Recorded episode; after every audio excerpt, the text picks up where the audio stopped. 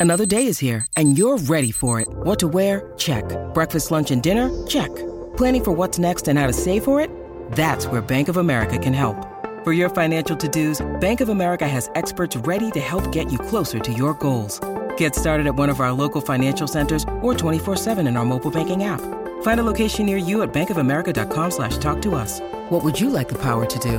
Mobile banking requires downloading the app and is only available for select devices. Message and data rates may apply. Bank of America and a member FDIC.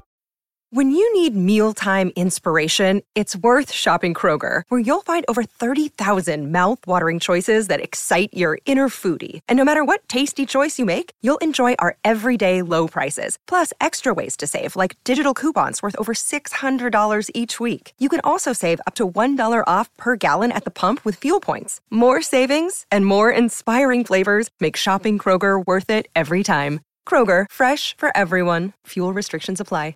Bajo este techo es una presentación de Whiplash, Gravity, Golden Trust Insurance, Yes You Can, el estilo de vida saludable.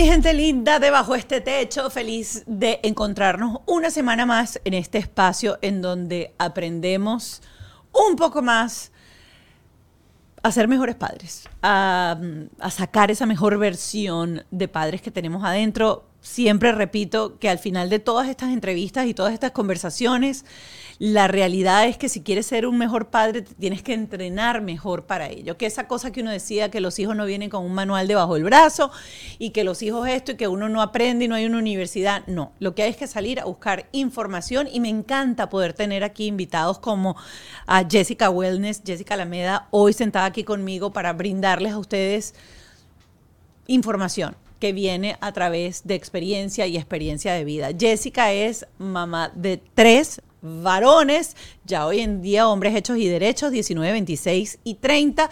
Además es empresaria, la pueden conseguir en sus redes sociales como arroba Jessica Wellness, es psicóloga de profesión, pero... Eh, ha desarrollado todo este mundo del coaching de vida eh, y del bienestar a través de lo largo de su carrera y tiene hoy en día una línea de productos eh, de bienestar.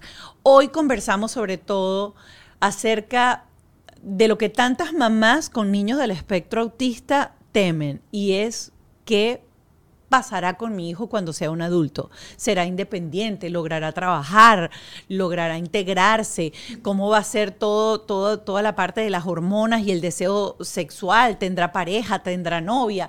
Pues hoy la conversación fue una conversación muy honesta, muy sincera, en donde recorrimos un poco todo esto y al final, como siempre, en nuestro Patreon tuvimos una conversación con Marvia, arroba Miss Marvia, la terapeuta, eh, que es especialista en... Eh, en el espectro autista y hablamos sobre todo de eso, de eh, los adultos dentro de la fuerza laboral, cómo como jefe trabajar con una persona que está dentro del espectro autista y también pues la parte sexual y de las hormonas. Como siempre, gracias a mis aliados, la gente de Whiplash, mi agencia digital, Gravity, mi estudio, Ken Medina, mi productor, y Ale Tremola, mi productor ejecutivo. Recuerden seguirnos en nuestras redes sociales, arroba bajo este podcast, en Instagram y en TikTok. Y por supuesto, si estás viendo esto en YouTube, síguenos. Suscríbete al canal, es totalmente gratuito y dale a la campanita para que cada martes tengas un episodio nuevo de Bajo este Techo. Si quieres ser parte de nuestra comunidad en Patreon, son 5 dólares al mes vas a tener acceso a las entrevistas con los especialistas, con los terapeutas, vas a tener adelantado también, por supuesto, el episodio el día lunes y vamos a estar en contacto a través de esa plataforma. ¿Estamos listos para entrar de una con nuestra querida invitada de hoy? Aquí está. Ya está aquí conmigo mi invitada de hoy, Jessica Wellness. Jessica Alameda, yo después de ver a esta mujer, o sea, ahora la almohada la quiero de cúrcuma, eh, el té obviamente de cúrcuma, la crema de cúrcuma, eh, yo quiero todo de cúrcuma. bueno, el pelo, el pelo color de cúrcuma. el carro lo tengo color de cúrcuma. es que de verdad que la cúrcuma es, es un milagro de la naturaleza que Dios nos regaló, la verdad. Es en serio. Aunque manche las manos. Te mancha las manos, pero te vas a desmanchar. También. Sí, sí. Pero no te vas a manchar por dentro, que, que cosas que, eso- me preguntan que en las redes bueno. me dicen, no, uno no se mancha por dentro. Y yo, ¿usted, usted toma café negro? Ah, sí. Y se mancha de negro. No sabemos tampoco, porque uno no se ve por dentro. Porque uno no se ve por dentro, es verdad, es verdad. Wow. Mira, aquí estábamos conversando un poquito eh, antes de, entrar y como esto es un, podcast de paternidad, de crianza, de, de cómo nos llevamos nosotras las mujeres con esto de la maternidad, criar, separarse de los hijos, hacer hijos independientes. Eh, me llama mucho la atención que en las primeras conversaciones que nos intercambiamos decías que tú a tus hijos los ibas a apoyar en lo que fuese y en lo que ellos quisieran hacer. Tal cual. Y así, y así fue. Y así fue, pero están trabajando todos contigo. Exacto. Mira, yo creo que ahí aplica el dicho que mientras tú más libertad le dejas a la persona, la- la persona se acerca más. Es como las mariposas se posan en una rama que esté quieta. Y ellos, soy así todavía. Todavía les pregunto, a veces se, se molestan conmigo y se tuercen los ojos. Vas a seguir con la misma cantaleta, mamá, que estamos felices aquí trabajando contigo. Y tienes tres varones. Tienes Sí. tres, tres varones. sí, sí. Fue muy complicado. Dicen, dicen, no lo sé, tengo uno solo, que la energía de los varones en la casa es complicada y cuando son tres, la cosa es sí. Star El- Wars todo el día. Star Wars todo el día, de verdad, de verdad. Pero, ¿sabes? Yo, a mí me encanta la crianza. Yo ahorita, ahorita estoy atrás de ellos que me den un nieto. Y Ah, me- estamos muy jóvenes. jóvenes. Estamos muy jóvenes. y yo- 30 tiene el mayor. Y yo, exacto, sí, Por está- eso, exacto. Yo dije, bueno, Jessica, cálmate, ya vendrán. ¿Tú y disfruta tu tú tiempo a libre. Joven, Mira, fuiste mamá joven. Sí, eh, a los 20 años tuve el primero. Ah, no, sí, súper jovencita. Después el otro llegó a los 23. Ok. Y el último sí ya tenía 32 años y creo que por eso, pues, creo y lo crié un poco diferente. Bueno, él nació diferente Ajá. también. Eh, pero a mí me ha encantado la crianza de varones porque yo también soy una mujer muy enérgica y de verdad hay que tener mucha energía para criar varones. Por lo menos que- cuando los crías así como yo los criaba libres. O sea, yo le ponía barandas, ¿me entiendes? Yo los dejaba libres, pero en este espacio. Ok. Echen broma aquí y en esta banda, ¿me entiendes? Eh, 26, 30, se llevan cuatro añitos. El Diego es el único que se lleva Sí. eh, un, un poco más de, de edad entre, entre los hermanos de arriba. Y Carlos, no escuchen esto. Carlos Daniel y Carlos David. O sea que esos muchachos, cuando le llegan los sobres, todos dicen Carlos D. Sí. Con el mismo apellido porque son hijos del mismo papá. Pero en de la esto misma de- mamá. Explícame tú, ¿por qué tú le vas a poner el mismo nombre a los pobres Mira, muchachos? mira, no, no. El Para que primero, cuando uno diga, ¡Carlos! Voltean los dos. exacto, no. No es tanto así, pero mira, ellos se iban a llamar así. O sea, el mayor Ajá. se iba a llamar Carlos Daniel. Ok. Está bien. Sí. Y el segundo se iba a llamar Juan David. ¿Qué pasó ahí? Su papá se llama Juan Carlos. Entonces, bueno, uno Carlos y el otro Juan, está Ok. bien. ¿Qué pasó? Que el mayor, tú sabes que esa transición de hijo mayor, o sea, que soy único nieto, Sí. soy el príncipe de la casa, todo el mundo tiene la atención es conmigo.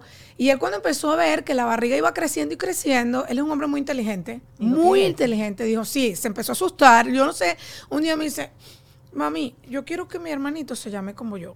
Y yo, hijo, pero eso no se puede, ¿cómo va? O sea, no sé por qué le dio eso. Ok. Bueno, vamos a hacer algo. Le pongo Carlos Daniel. ¿Te, te, te gusta? Ay, sí, mamá. A Carlos David, perdón, mira, se me fue la bola. David, Carlos Carlos, le ponemos Carlos David. O él mismo me dijo, Carlos David sirve. No me acuerdo bien. Y yo le dije, bueno, mi amor, sí. Se llamará Carlos David. Y así fue. Ajá, y ahora Carlos David no le dice a mundo, pero qué fastidio que tú me pusiste el mismo Los nombre. dos, Sí. los dos, los dos. Pero en estos días Ah. tuvieron algo a mi favor. ¿Qué me pasó? dijeron, conchale, mamá, tiene sus ventajas. Bueno, uno se hizo pasar por el otro en un asunto ahí que tenían ahí. y yo le digo, bueno, ¿cuál es el problema? Carlos de Carlos de, ¿cuál quiere ir? ¿Cuál quiere ir tú? Bueno, anda tú. Ya está. ¿Viste que sí tiene sus ventajas? Entonces eres una mamá muy enérgica y con esa energía, pues, este, criaste a tus tres varones. Sí, sí, sí. sí. Este, que hoy en día, ¿cuán- ¿cuántos años tienes? Cinco años de haber emigrado a, a Estados Unidos. Voy a cumplir cinco años dentro de dos meses, sí. ¿Cuándo emigras? Y ahí voy con la pregunta, vamos a ir como de adelante para atrás, de atrás para adelante, para ir en- entendiendo como ciertas cositas y vayan a- agarrando datos, porque a mí siempre me encanta. Yo creo que a veces las experiencias de la gente sirven para, para guiar o para decir, bueno, por aquí voy, por aquí no, esto frena un poquito. Te vienes hace cinco años para acá, teniendo ya tu té maravilloso de cúrcuma en, en Venezuela. De paso, esta mujer es psicólogo. Después se dedicó a la vida holística y a, y a- y a- a, digamos, sanar de adentro hacia afuera y entender que todo lo que entra a nuestro cuerpo modifica nuestro cuerpo y nos puede enfermar como nos puede sanar. Sí. Eh, cuando te vienes para acá hace cinco años, ya antes de la pandemia, Sí, antes de la pandemia. ¿tú dejaste ese muchachero allá y te viniste tú para acá? No, mira cómo so- Ajá, he ¿cómo sido yo como cosa? mamá. Ajá. Ya los dos mayores vivían, eh, habían emigrado. Ok. El del medio se fue primero, apenas con 18 años, a vivir a Argentina, porque él quería ser fotógrafo. Correcto. De hecho, es fotógrafo, o sea, esa es su pasión. Y allá estaba eh, un amigo y él quería ir para allá y quería ir para allá. Y en ese momento en Venezuela las cosas estaban muy complicadas. Ellos son muchachos guerreros y ellos querían salvar el mundo. Ok. Y bueno, para nadie es un secreto qué pasó en Venezuela con, Claro. con la adolescencia, cómo los trataron de mal, con los, eh, con los estudiantes. Y yo dije, ¿sabes qué? Que se vaya. Por lo menos allá no me lo van a matar. Que se vaya. Ok.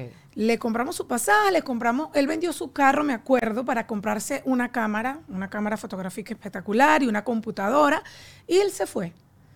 Luego, eh, al, al año, año y medio, eh, el mayor decide emigrar con la, con la novia a, a España, porque la novia era española venezolana. Se casaron y se fueron. Entonces, yo estaba con Diego solamente. Y cuando yo decidí quedarme, Diego en ese momento estaba viajando con el papá en un viaje largo que ellos dos decidieron hacer, como por seis meses. De hecho, dentro de esos seis meses iba a ir- iban a ir eh, tres meses a España a estar con el hermano. Ya tú estabas separada de tu, sí, de tu ex. Sí, ya yo estaba en una relación con el que es mi esposo. Hoy en día. Sí. Y con el que me vine para acá. Ok. Entonces él fue, él, él- él fue el que me ven, trae, iba, entramos, ven- me- nos veníamos y íbamos porque él ya vivía aquí en Estados Unidos. Ok. Él me conoció ahí en Venezuela, porque es eh, americano venezolano, pero eh, cuando me conoció, entonces como yo le digo a él, se enranchó allá conmigo. Ah. Y uno dice pasaporte azul, ¿para qué te tengo? yo le decía, pero ¿Tú bueno, no, no, no, mira. si uno saca una visa Mira, y todo y él eso? me decía, yo le decía a él cuando éramos novios, mira, no nos vamos a enamorar porque yo sí te planeaba emigrar. Ok. Lo que nunca pensé fue venirme a Estados Unidos. Ok. Eh, por un tema de papeles. Yo necesitaba sacar algunas cosas porque pensaba sacar mi visa más adelante como figura pública, como talento, y me faltaban algunos requisitos. Entonces yo le decía, yo me voy a vivir a España, porque sí voy a ampliar mi compañía, mi té de cúrcuma, a varios, a varios países. Ok. Y él me dijo, pero ¿por qué no nos vamos para Estados Unidos? Y yo, bueno, porque yo, a mí me faltan algunos requisitos para, para yo sacar mis papeles. Yo le digo, y él me dice a mí, ah, pero yo te puedo dar la residencia. y yo le digo, sí, pero eso no está bien, bien visto. Y yo, no quiero casarme por obligación. O sea, vamos a conocernos primero. Y en ese conocer duramos tres años allá en Venezuela. Ok. Y bueno, eh, resultó que sí nos enamoramos de verdad y nos casamos. Entonces, cuando yo decidí quedarme, ni siquiera Diego estaba en Venezuela. ¿Dónde estaba? Diego estaba de viaje. De viaje con su papá. Diego era menor todavía. Era, tenía 14 años. 14. Diego está dentro del espectro autista. autista. Diego tiene autismo. Entonces, sabes, yo empezaron los problemas de luz en Venezuela y yo le dije, mira, ¿sabes qué? A mi, a mi, a mi marido le dije, ya, es hora de irnos. Y él no se quería venir. De hecho, yo lo abandoné. Ah, tú dices, ya vengo, voy a comprar café. Tal cual le dije, ¿sabes? Ya, ya Y vengo, necesito. Ne- no, no, mira, necesito ir a, a Miami para. Y no era mentira, necesito eh, fabricar mi crema, porque esa la fabricaba yo misma. Mi compañía comenzó así, yo misma hacía todo. Yo era como los hermanos Gasca, no sé si se acuerdan de, ese- de eso en Venezuela, que ellos vendían el ticket, hacían, eran payasos y eran los, los trapecistas. Bueno, así era yo. Entonces yo venía, yo yo dejaba la crema fabricada y yo me devolvía Ok. Se la dejaba a una persona que era su hija, la hija de Ronald. Ella se encargaba de ponérmela en el correo, eh, el, el té de cúrcuma que ya lo, ya lo traíamos en exportación. Y bueno, eh, en esa oportunidad yo me vine a hacer mi crema y a los cinco días le dije, yo no me voy a devolver, yo te espero aquí. Y se vino el hombre. Y se vino, exactamente. Y se fue. vino el hombre. Entonces, claro, una de las cosas que a mí me, me dio valor fue que yo no tenía mis tres hijos en Venezuela. Claro. O sea, yo dije, ¿a qué voy yo para allá? Yo sé que mi crecimiento está aquí en Estados Unidos. Y, y me quedé. Dije, nada me ata porque, a ver, aquí en este podcast todas son mamás. Sí. Y yo creo que la- la- la- una de las partes más importantes que tiene la mujer es la, es la maternidad.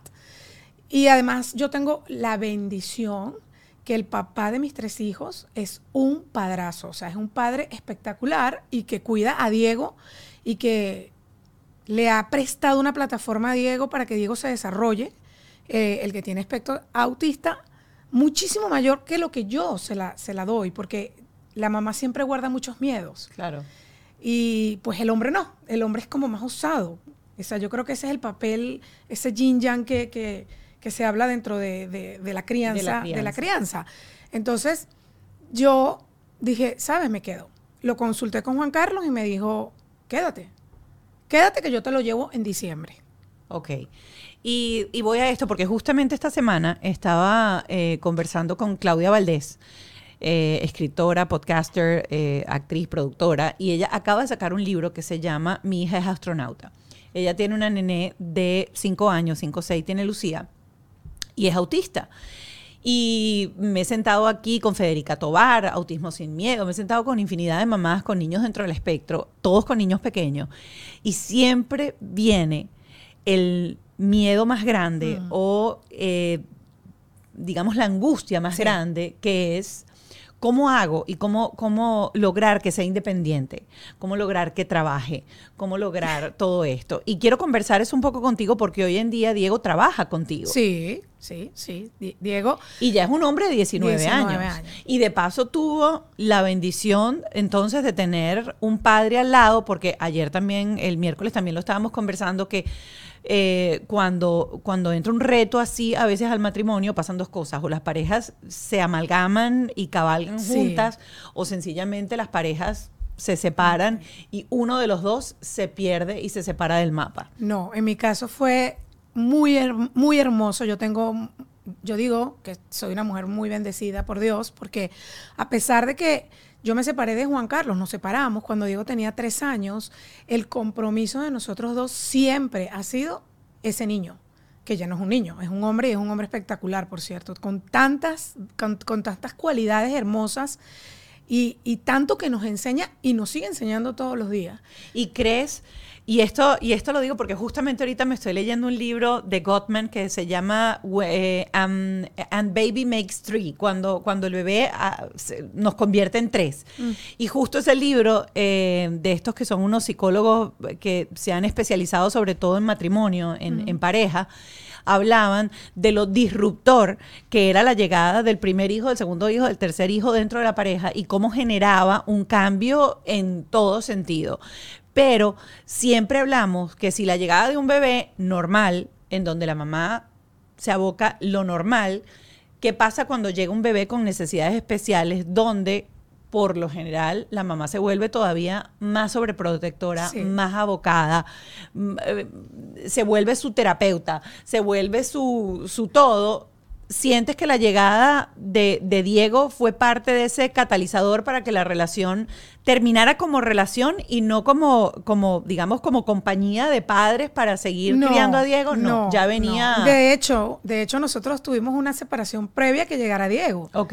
Y como yo digo siempre, Dios no juega los dados. Las cosas no son, ay, por mala suerte, por, por, por casualidad. No, yo sí creo que Dios no juega los dados con los seres humanos. Ok. Yo sí creo en la perfección de la naturaleza y del universo. Y, y siento que Juan Carlos y yo volvimos otra vez a ser pareja para concebirlo a él.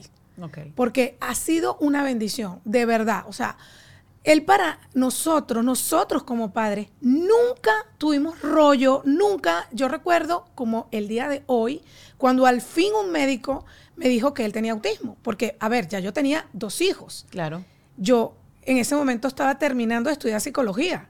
Porque yo me retiro de la universidad, vuelvo otra vez cuando ya mis dos hijos están grandes, mm, no grandes pues, pero ya por lo menos no necesitaban tanta atención. Eh, y vuelvo a inscribirme en la universidad y yo me acuerdo clarito que había una materia que se, que se llamaba psicología, se llama psicología de la niñez y te dice que a los tres años el niño, depende del sexo, ya tendría que estar manejando un número de palabras, como mínimo. Además, ya yo tengo la experiencia con los dos. Claro. Y yo decía, Diego Alejandro no tiene otra, tiene algo. Y bueno, nosotros somos de Barquisimeto y en Barquisimeto yo visité no sabes cuántos Pero es que también en esa época había mucho menos conocimiento de Exacto. todo. Y era como, sigue siendo un tabú. Sí. Todavía tener un niño especial y miren mamás que me escuchan.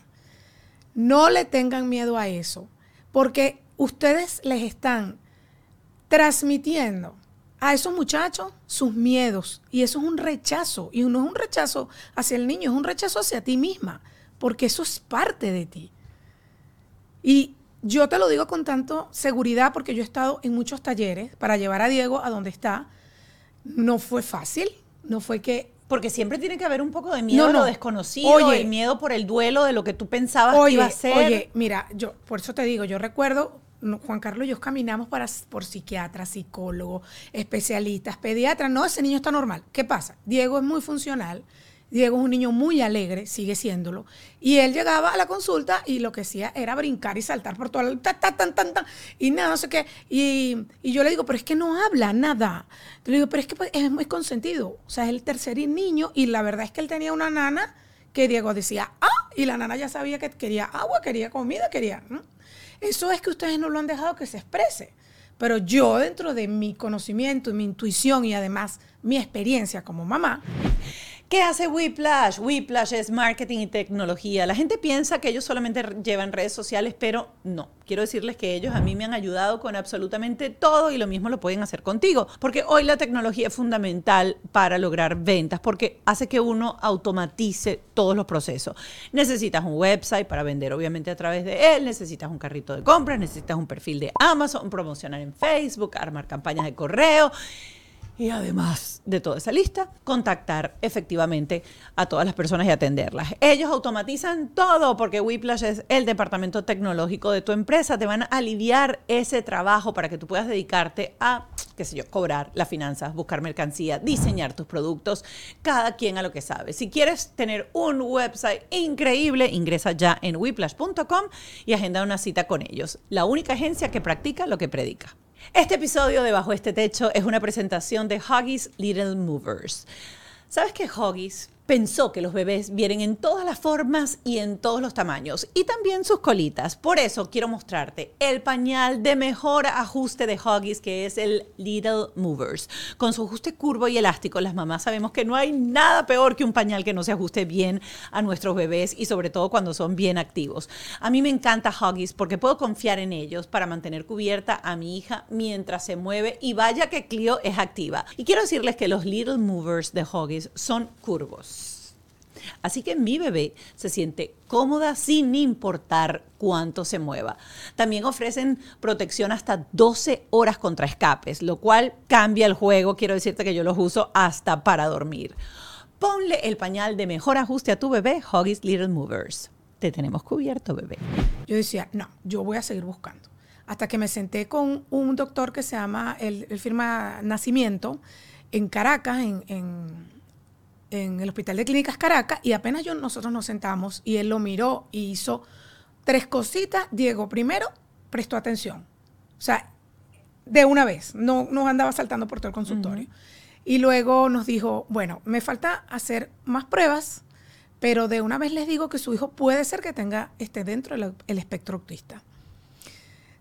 Y Juan Carlos y yo nos miramos al terminar la consulta y nos dio la seguridad. Y entonces Juan Carlos mm, le dice al doctor, ok doctor, ¿y qué hay que hacer?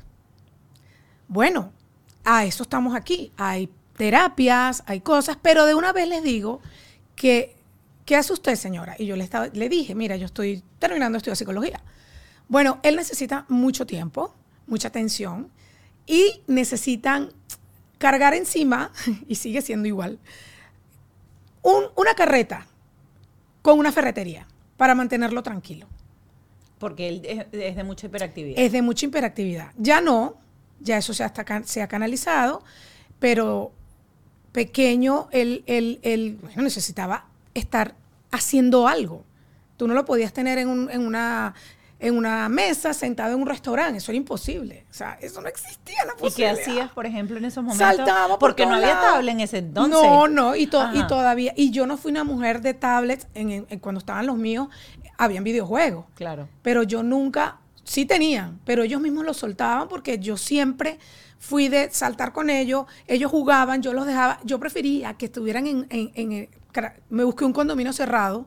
Yo nunca me quise mudar de ese condominio, incluso después mm, mm, el Juan Carlos me dijo, mira, vamos a mudarnos para, este, para esta casa que es más grande, no sé qué, y yo, ¿es abierta? Sí, no, yo me quedo aquí. Ellos aquí tienen una infancia feliz, una infancia de verdad, donde se pueden montar una mate mango y bajo un mango y caerse a, a mangazos en el parque y así se criaron ellos. O sea, yo, y Diego también, Diego tiene su, su, su- su teléfono y su tablet racionado porque uno de los problemas para mí que yo veo en todos los niños de hoy día es la tecnología. Claro, Que- tiene mucha, pero ya, si estoy calculando 30 años atrás, eh, no había, había eso, había eh, Videojuegos, videojuegos, pero en, tu- videojuegos. en la sala de tu casa. En la no sala de mi tú podías casa. llevártelo, pero me llama súper la Sí. atención. ¿Qué hacías en ese momento en donde no había tecnología, por ejemplo, cargaba- con Diego en, en el restaurante? cargaba literal un bolso y, le- y teníamos putzel, teníamos eh, legos, teníamos carritos, teníamos peluchitos, teníamos muñequitos, teníamos bombitas de agua que todavía le encantan, Ajá. porque ellos son, una parte de Diego es muy, es muy infantil, no sé si algún día eso lo, lo va, lo va a superar o creo que, que forma parte de él. Porque él es un alma muy, muy, muy, genu, muy genu- genuina. Ay, Dios mío, perdón. Eh, las bombitas de agua, eh, le cargaba eh, eso, eso, muchos juguetes. Muchos juguetes. Muchos juguetes. Y él le encantaba armar. Todavía, todavía. Yo le pongo un rompecabezas y él lo arma cuando quiere. Cuando no quiere puede pasar ahí. Los colecciona y los tiene así. Es coleccionista. Entonces, por ejemplo, él le gustaba, es muy cómico, porque cuando estaba pequeño le, le gustaba coleccionar cepillos dentales. Sí, ellos son así. Ajá. Los niños. cómico. Sí, sí. Y, y ¿Y entonces, los usaba solamente No, era, no, no. Regálame uno y los guardaba todos. y los los robaba. Ok. O sea, y todavía sigue siendo así. O sea, tú ves, él, él ve allá algo que le gusta y se lo quiere llevar. Lo que pasa es que ahora ya está entendiendo que no se puede. Correcto. O sea, porque es caprichoso. ¿Entiendes? Entonces, bueno, le cargaba toda su colección de cepillos dentales y él los arreglaba en palitos, los ponía en fila. O carritos, también coleccionaba carritos. Todavía los colecciona. Fíjate qué interesante varias cosas que has tocado y me parece que son súper nutritivas para todas las mamás que de repente tienen niños y todavía no han entrado ni siquiera en la adolescencia, son niños pequeños.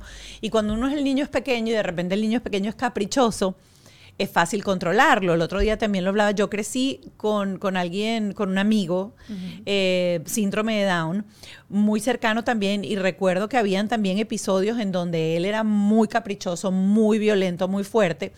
Y sí recuerdo que en ese entonces no había tampoco tanta herramienta, ni los papás tenían tanta herramienta de acompañamiento emocional para regular, etcétera, para calmar, como hoy se calma a un niño que está desregulado, eh, tenga la condición, tenga una condición o no tenga una condición.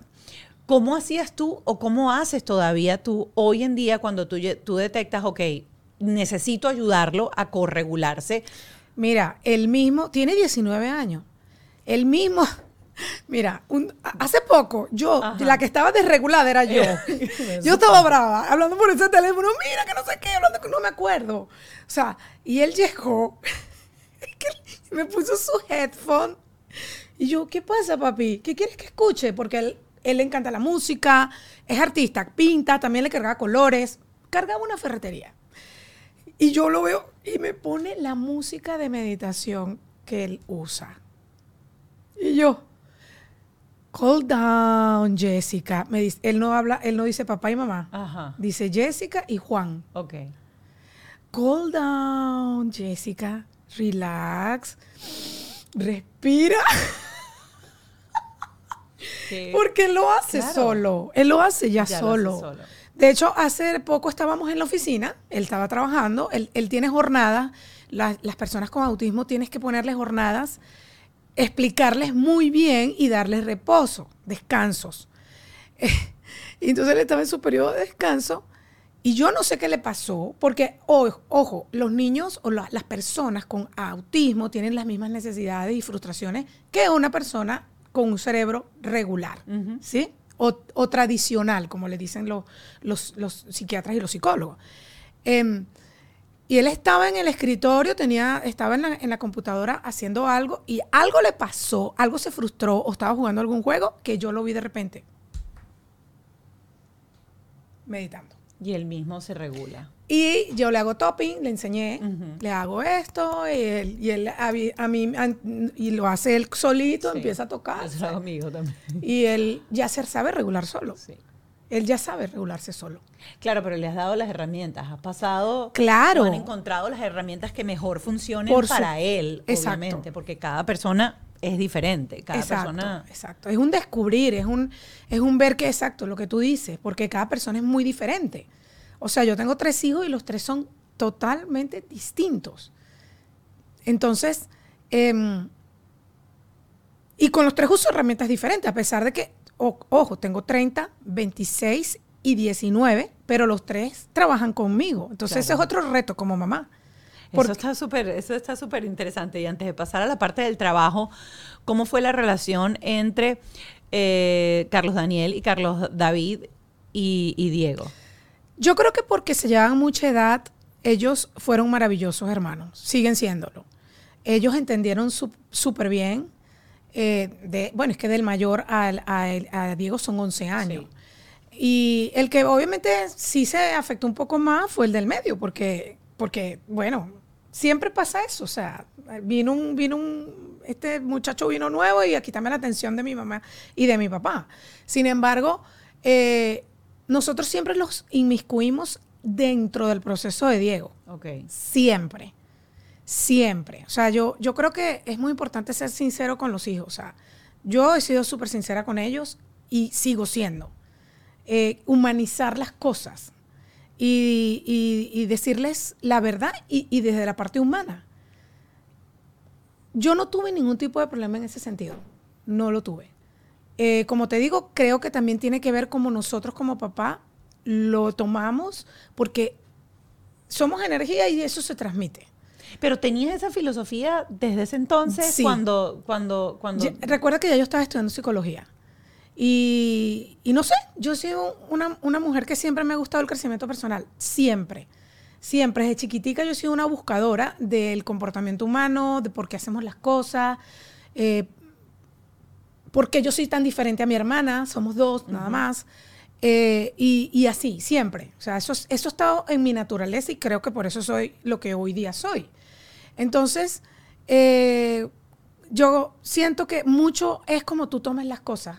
Porque si tú, si tú que eres el, el- el que lleva la batuta, estás muy estresado, estás, estás agobiado, tu entorno también lo va a estar. Entonces, creo que también tiene que ver con eso, porque de verdad que yo nunca tuve problema con, mi- con los dos mayores. Ellos se inmiscuyeron en, en, en, en, en la crianza y en las terapias de Diego, porque no fue fácil. Yo estuve Claro. viviendo en mi casa eh, a una terapeuta que me traje de Colombia. Gracias a Dios teníamos los medios económicos, porque es, es, es costoso.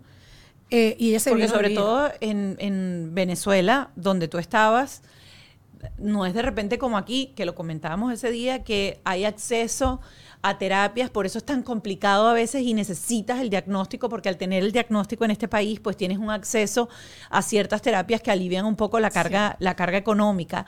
Pero en los países de nosotros, ¿con qué se come eso? No, o sea, la vale, terapia te la ¿qué- tienes que pagar tú. exacto, ¿qué pasa? eh, y todavía eso era una cosa como que, o sea, 19 años atrás, autismo, ¿con qué se come eso? Sí, sí. No, Ajá, sí. no, autismo, vaya y enciérrelo, porque no, no salga de su casa. así era en la antigüedad. claro, De hecho. Claro, Sí. claro.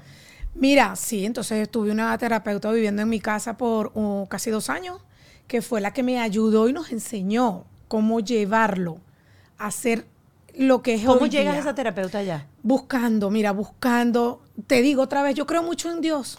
Yo creo que Dios te va poniendo las migajitas, las, las migajitas de pan.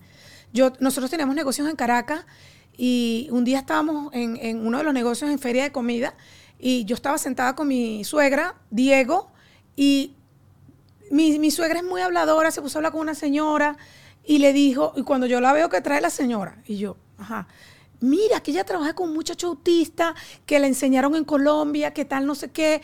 Y, ah, ok, échame todo el cuento. Y, y me echó todo el cuento y yo de una vez llamé al instituto de, en Cartagena queda eso. Y nada, me fui para Cartagena con mi hijo.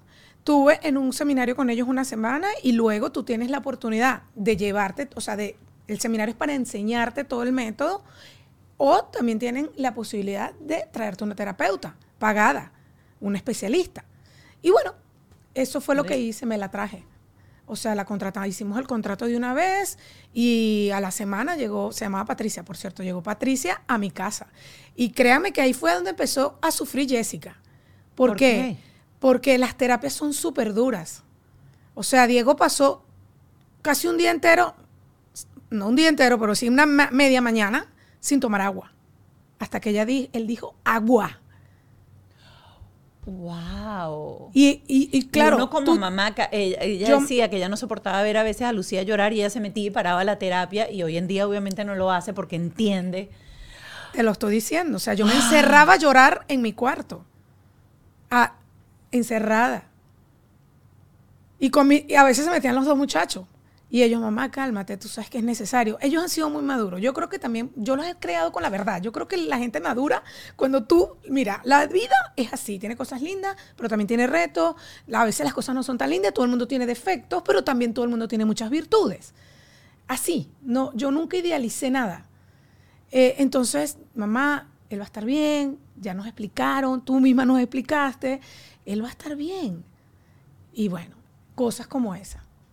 Cosas como después, entonces el yogur, él le encantaba el yogur, le sigue gustando.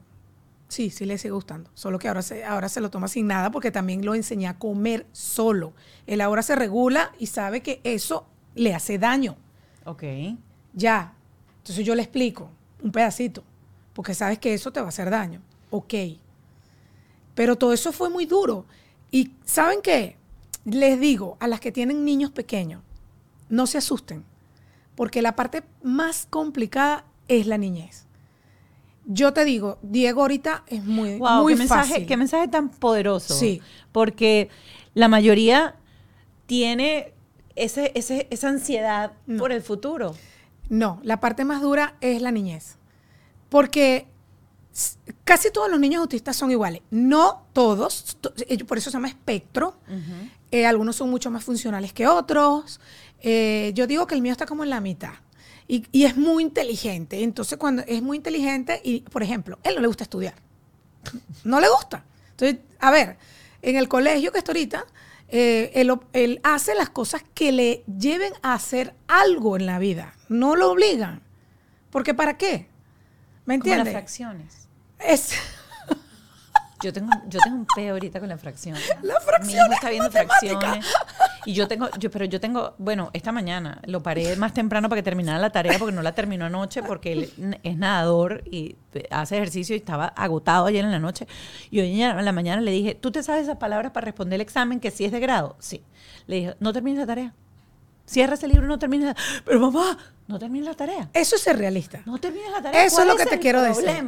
Eso es lo que te quiero decir. Con, así crié yo a mis hijos. Con la realidad. O sea, no idealizar nada.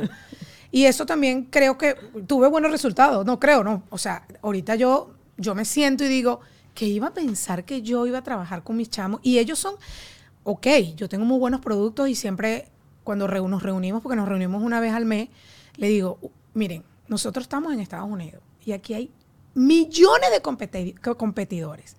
¿Saben qué nos ha llevado a ser lo que somos?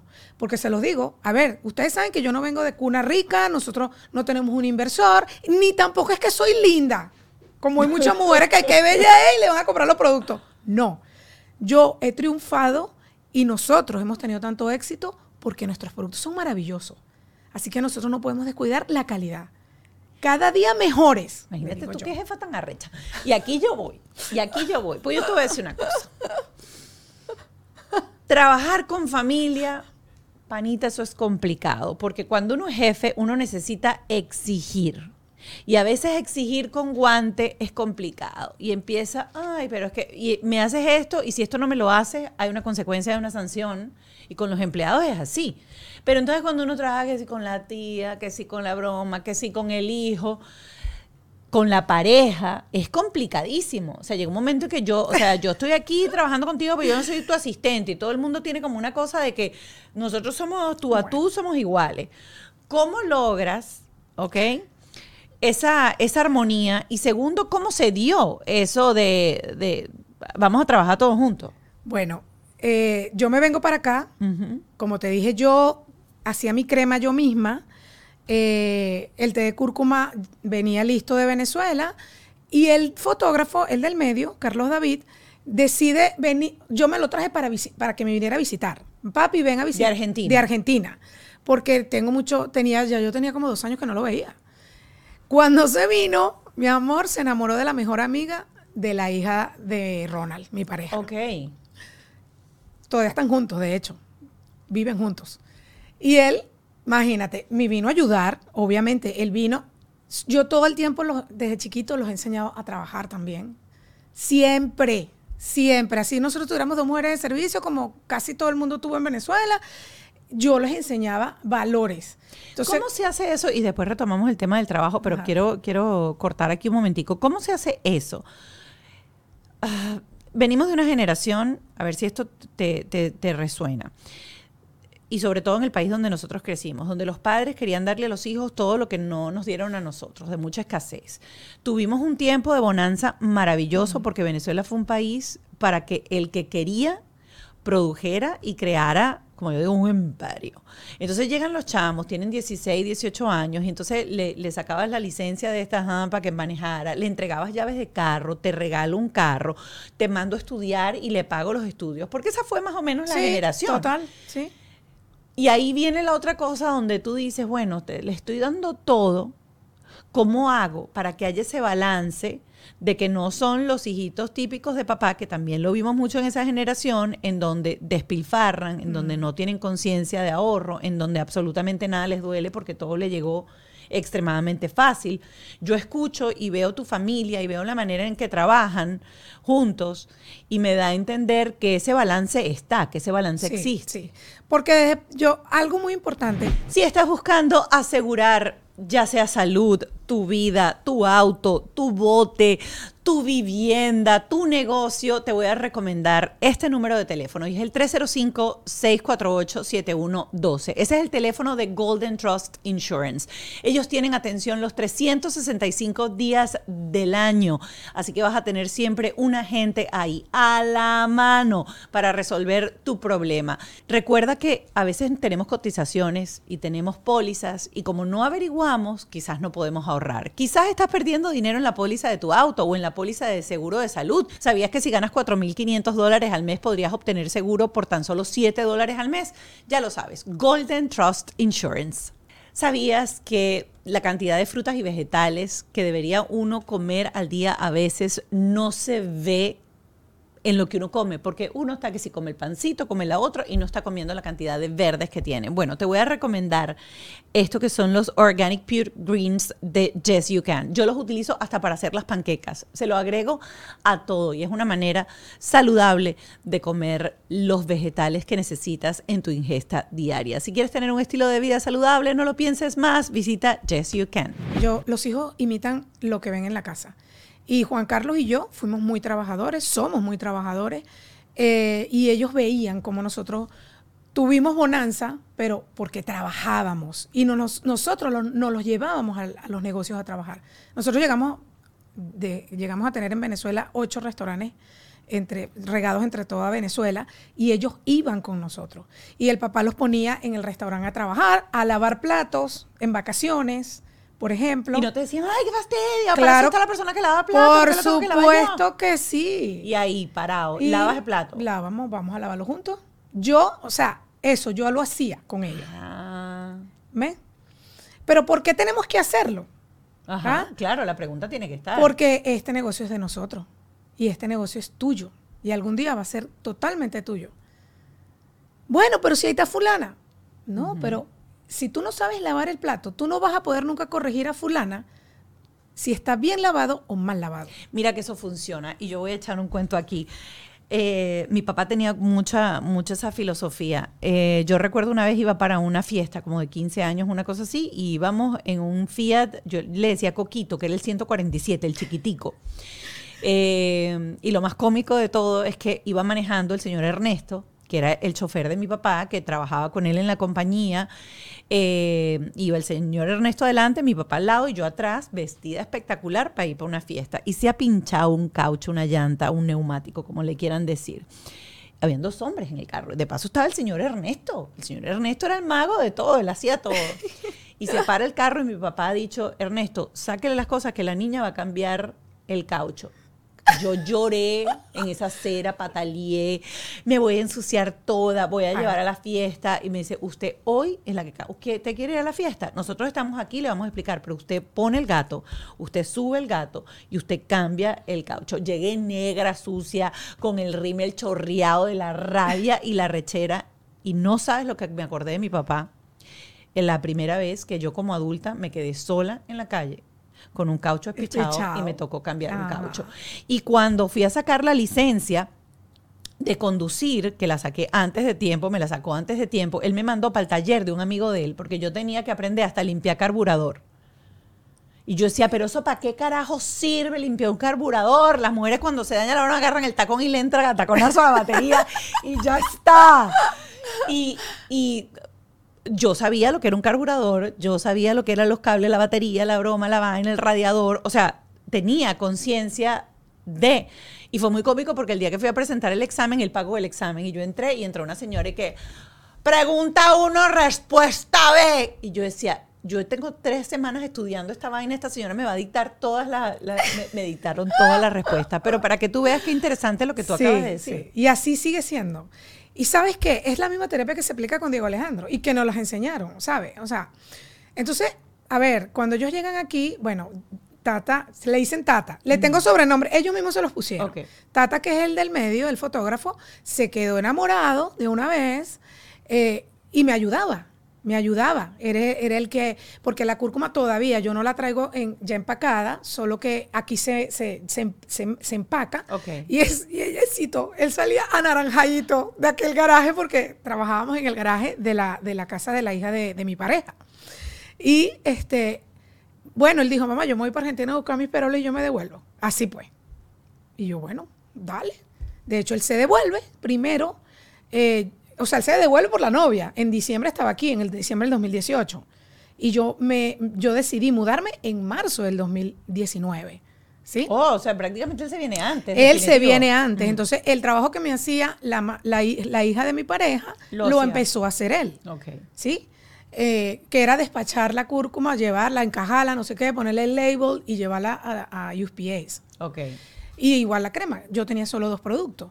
Luego, eh, en el 2000, bueno, yo me quedo en el 2019. Empieza la pandemia en el 2020. Mi hijo en España tiene una crisis con la esposa. Se separaron. Eh, él, era- él es chef, el, el- el mayor, y él trabajó en restaurantes allá. Eh, Diego Alejandro se queda atrapado en Venezuela en todo el 2020. Y a finales del 2020, cuando abren los aeropuertos, el mayor, divorciado de la esposa, decide venirse. Y me dijo, mira mamá, yo no me devuelvo. Nunca más. Él la pasó muy mal. Acuérdate que España Claro, no, no. fue no. una época Sí. en pandemia fue horrible. Horrible. Y yo, hijo, y vas a perder tus papeles. No me interesa nada. Y se quedó. Eh, empezó, entonces, él empezó yo, ¿y qué vas a hacer? Claro. ¿Vas a buscar trabajo en restaurante? ¿Qué vas a hacer? Él es surfista o te pretendes ir para California, que siempre ha sido tu sueño. No, mami, déjame que yo me quedar unos meses aquí contigo. Primero necesito, necesito relajarme un poco de lo que pasé allá. Y, y- y yo te digo, yo mientras tanto te ayudo en la, en la compañía. Bueno, ya en ese momento yo tenía ya, ya había lanzado la primera línea facial, la, la línea Gold, entonces ya yo tenía cinco productos. Tenía el la Magic Skin, la línea Gold, que son tres, cuatro, y tenía eh, un- unas mascarillas. Teníamos cinco productos, más el té, solamente el té. ¿Todavía producido en... Aquí, Ah, pero aquí. así, tipo casa o ya tenías laboratorio? ya tenía un pequeño espacio donde yo hacía las cosas. Un localcito que, que puedo decirte O que sea, era tú- tú mismo laboratorio. Sí, igualito los preparaba yo con una asistente que también, ella se vino de Venezuela por su, por su cuenta y, y se fue, llegó a Orlando. a- porque te- tenía su familia allá y a la final me llegó aquí y dice, Jessica, yo quiero trabajar contigo. Y yo le digo, yo no te puedo pagar todavía lo que una persona puede requerir para vivir aquí. No me importa, yo me voy por una habitación, yo quiero trabajar contigo. Y se vino y empezó a trabajar conmigo, entonces ya era mi mano derecha, sigue siendo mi mano derecha. Eh, y nosotras dos hacíamos todas las cremas. Luego se incorpora Carlos Daniel, ¿verdad? Que El es primero. El primero, Ajá. que le dicen calle. Ajá. Y le dicen calle porque el chiquito le decía ca, ca, dice- tratando de decirle "Ca- Carlos, calle, calle, y se quedó. Eh, entonces Calle se encargó de- de- de- de elaborar los cinco productos que en ese momento teníamos. Yo lo enseñé y ese muchacho es en esa área, como te digo, o sea, como, como yo te dije en, la conversación previa, es un, es un maestro. O sea, yo tenía todo mal acomodado porque ya tenía un espacio muy pequeñito y cuando yo vuelvo y veo todo aquello, claro, él trabajó en cocina y hacer cosméticos orgánicos no es muy diferente, muy diferente que cocinar, no es muy diferente, solamente que son otros ingredientes y pero incluso hasta la manera de fabricarlos, si tú te pasas en la temperatura se te queman en la Claro, cosmética. porque tienen aceites, tienen la Exacto, cúrcuma, exacto. tienen- Pierden, pie- claro. pierden las propiedades naturales que tienen, porque no es lo mismo hacer un cosmético químico, que eso no pierde nada. Eso no es nada, o sea, eso puede pasar años en un anaquel y eso no se va a dañar, eso no le pasa nada. A hacer este tipo de productos que son como, eh, son vivos, están vivos literal. Entonces, él se empezó a encargar de esa parte solo y yo vi el potencial que él tenía y yo siempre he dejado que la gente saque su, su, su talento. Entonces, mientras el otro era malísimo en eso, el fotógrafo, de hecho mandaba los paquetes mal, mal, mal, mal hechos. Este, Dios mío, ah, era- es Gastón, es muy Gastón, que no, cuando escuché esto, bueno, él sabe que yo se lo he dicho. Él gasta la plata de los demás, pero la de él no. Ok. Vamos a comprar esto y vamos a comprar lo otro. Y yo, Ajá. Ah, ¿Y, cómo lo vas a pagar? Le digo yo. Y vamos a contratar otro empleado. ¿Y, y cómo lo vamos a pagar? Entonces, bueno, este no, este es súper suspicaz, ordenado. Y mira, solo se fue, solo se fue armando el, el- el- el rompecabezas. Y él se encarga ahorita pues de toda la parte operativa todo de la- del- del en- laboratorio. en el laboratorio, que ahora sí es un laboratorio. De hecho, estamos comprando cada día máquinas mejores, más grandes, porque eh, dependiendo del crecimiento que vaya Claro. Porque hay máquinas que te pueden, o sea, puede, puede ser de este tamaño una sola máquina. Claro. ¿sí? Eh, ¿Cómo ha sido esto? Ha sido duro. Ajá. Y ahora No. yo quiero, porque ahorita todo esto ha sido una maravilla. Imagínate, el tipo es ordenadísimo, el otro es súper creativo, le gusta la fotografía, todo, todo una paz y un amor y todos trabajamos. Tiene que haber conflicto porque ¿Qué- en una qué- empresa hay Mira, conflicto. Bueno, ahí es donde entro yo en terapia. Ajá. Yo, porque era horrible cuando nos reuníamos, cada vez que nos yo le había agarrado rabia a las reuniones, porque salíamos toditos espelucados, espelucados. Porque pasó es que yo, mi Me opinión- renunciaban. Claro. Me renunciaban, yo no voy a seguir trabajando así. Sí te renunciaban. Uh, como, lo hicieron como dos veces. Oh. Y yo, bueno, vayan, esto es Estados Unidos. Aquí no se van a morir de hambre. Ahí en la esquina con- conocen- con- consiguen trabajo. Además, los dos son muy talentosos, ya, ya lo sabemos. Vayan, vayan, ¿me entiendes? Porque eso son amenazas. Claro. Pero yo, ahí viene mi, mi crecimiento personal como empresaria, que todavía estoy en el camino, eh, porque he crecido muy rápido. De repente yo llegué aquí sola, como te lo expliqué ya, ya Hace eché el nada, cuento. cinco años, hace imagínate. nada, y ya yo tengo, en Venezuela ya yo tengo 22 empleados, y aquí somos nueve empleados directos, más todos los que tengo contratados indirectos. ¿sí? Que soy, que, que contrato, eh, que contrato una persona que me, la contadora es un indirecto que está Claro. fuera de la empresa, el que me lleva a Amazon, que, que es otro, otro mundo total, y así, ¿me entiendes? Entonces yo, mm, es todo diferente. En Venezuela yo sí fui empresaria, pero primero era otro rubro, y segundo es otro país Claro. otras normas, otras leyes, otras formas. Este mundo es muy... eh, eh, yo creo que a mí me ha ayudado mucho que yo soy una mujer muy abierta de mente, en el buen sentido de la palabra. O sea, yo, ¿qué hay nuevo? La inteligencia artificial, la mayoría de las personas se asustan. Ay, nos van, van a, nos van a dejar sin trabajo. En la que tombe viene el- la destrucción del mundo. Porque la No, chicas, o sea, ¿qué es eso? La inteligencia artificial va a ser maravillosa. Pero esa vaina no sirve para explicar fracciones. No, no. Porque ya yo la utilicé para que me explicara fracciones, para yo poder se las explicar a mi hijo, y esa vaina no explica fracciones. No vale, y, y, y Te las resuelve, no Matemática, y no, matemática es malísima. En estos días le dije que me hicieron una regla de tres. No sirve en, para el, en el laboratorio, mi asistente personal, que es otra Millennium también, me mira. se equivocó. Y yo, ah, viste que no puedes confiar en ChatGPT. Le dije. Porque si sacamos esa fórmula mala, ChatGPT no te va a venir. Ah, no nos va a venir a pagar lo que, la- el dinero que vamos a perder. Es verdad, quiero, quiero cerrar con eso. Quiero cerrar con el conflicto. ¿Cómo lo resuelves? ¿Cómo haces? Eh, co- ¿qué es yo, me met- yo me metí en terapia, Ajá. me metí en coach empresarial, cómo llevar, cómo ser empresaria de y tener a familiares trabajando contigo. O sea, existe eso. Por supuesto. De hecho, en la reunión anual, porque tengo también una reunión anual, yo, yo tenía anotado todos los, todos los errores que habían cometido y yo antes había- hubiese explotado, que loco, que bola por tu culpa, mira la plata que perdimos, porque yo... No crean que todo ha sido color de rosa. He crecido súper rápido. Hoy día tenemos 35 productos y 10 a punto de sacar que voy a ir desarrollando en todo este año. Pero he perdido mucho dinero también. Claro. Porque cada error cuesta plata. Entonces, yo los anoté todo y en la reunión empresarial que hice, ellos mismos reconocieron todo. Yo después que le di la charla, que yo soy coach de vida, por supuesto se me hace fácil, psicólogo, aprendí de, psicolo- de psicología más empresarial y, ok, ahora cuáles son los errores que cometimos este año para no poder, para poder eh, ser mejores. Porque primero le eché el cuento a una enfermera que... Para que empatizar. que- no, que- exacto, que existe, la verdad, eh, que en España había muchas muertes por errores de las enfermeras y entonces descubrieron que era porque las enfermeras estaban descuidadas porque aquí le hablaban, aquí le hablaban y les mandaron a hacer un chaleco que decía, estoy eh, eh, aplicando tratamiento, no molestar. Y desde que le colocaron eso, bajaron los errores médicos en un porcentaje impresionante. Entonces yo les dije, ok, eh, vamos a ser las enfermeras. Vamos a, vamos a nosotros mismos a, a decir en qué crees tú que te equivocaste en el laboratorio, en qué crees tú que te equivocaste en marketing. Porque ahora el fotógrafo se encarga de imagen, por supuesto, producción, marketing y todo lo que tiene que ver con producción audiovisual. Este se encarga de la operatividad en, en el laboratorio. Em, y Diego es el obrero, pobrecito. Él es el que hace las cajitas, tiene su horario Pero especial y le encanta. Le Wow. encanta. Qué rica conversación. Quiero cerrar con esta frase que siempre la tenemos, que es porque lo digo yo. Hay algo que tú recuerdes que le haya dicho a tu hijo en alguna o a los tres que esto es así porque lo digo yo y ahí no hay coach de vida, ahí no hay psicología, ahí no hay nada porque lo digo yo. Conchale, bueno, a veces, a veces lo que les digo, sí, sí, se los digo.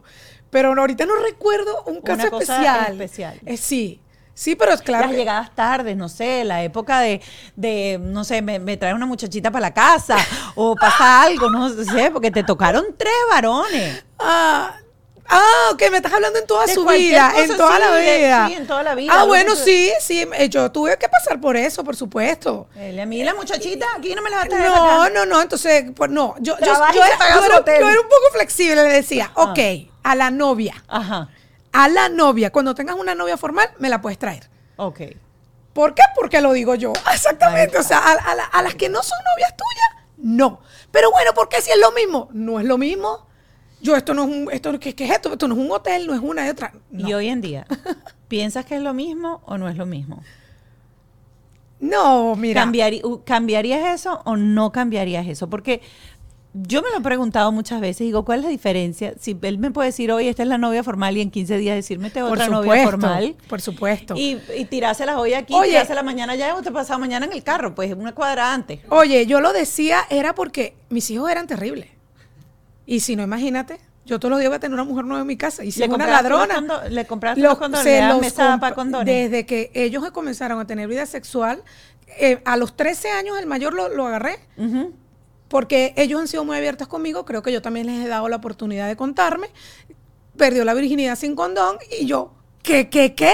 ¿Te lo dijo? Sí, él me lo dijo. ¿Cómo fue? Cuenta- no, tú tienes que ese cuento Bueno, antes de irnos. bueno, Mi hermano también la, la me la llegó y me dijo eh, ah, en, un, en un apartamento de playa que tuvimos en, en- en Venezuela, tenía, Ajá. todavía lo tenemos, que nos cría, los crié yo prácticamente en ese apartamento de playa, lo perdió con, con la vecinita. Y, y vino de una vez, vino de una mamá, mamá, mamá, mamá. Eh, lo hice.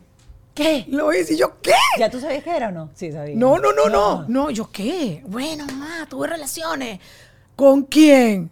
Con Andrea. Y yo, ¡ah! ¿y el condón? No, mamá, yo no me puse condón. Ese mismo día, ese mismo día, Pero no, no, yo, ese mismo día yo no se los compré. Ellos mismos al día siguiente le dijeron a la abuela que estaba ahí, mi mamá, abuela, necesitamos ir a comprar una cosa en la bodega. Y se fueron con mi mamá y ellos mismos compraron esos condones. Y digo yo mismo que él andaba con un amiguito.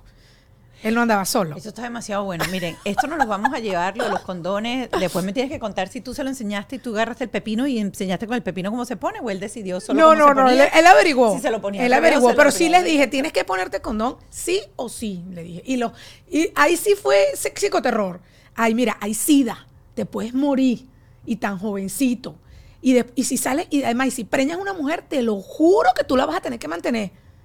Así, yo, ahí sí le apliqué psicoterror. Esta mujer Punto. como jefa, yo te digo, yo te digo, yo te digo, ay, qué rica esta conversa- conversación. Eh, Jessica Wellness, la pueden seguir en las redes sociales, además ahí van a tener todos los links en la biografía para que puedan acceder a su página web, a ver a sus productos. De paso tiene una línea de tés maravilloso, sobre todo para la gente que dice que el té de cúrcuma es muy fuerte, ahora viene té de cúrcuma en diferentes sabores. Y bueno, si usted quiere tener una piel de cúrcuma, empiece a echarse esos productos de cabeza a pie. Qué rica conversación. Gracias, Gracias. Por, por abrirme las puertas de tu familia. Nosotros nos vamos a ir al Patreon.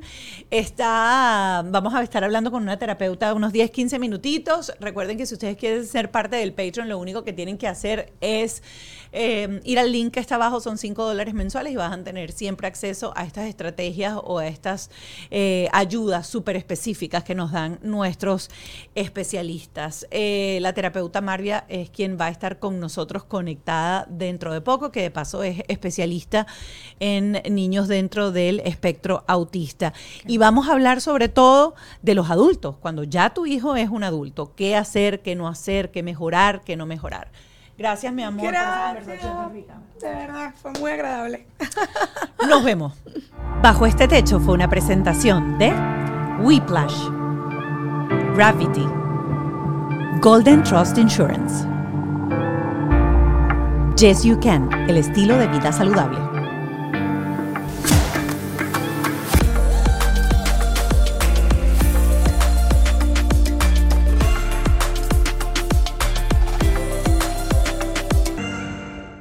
¿Estás listo para convertir tus mejores ideas en un negocio en línea exitoso? Te presentamos Shopify. Tal vez no lo sabías, pero nuestro podcast More Than Mamis es un negocio y lo empezamos por supuesto para desahogarnos y hablar sobre la maternidad, no para convertirnos en expertas de ventas y del e-commerce. Así que sí, necesitábamos ayuda para vender nuestro merch y poner en marcha nuestra tienda. ¿Y cómo suena con Shopify?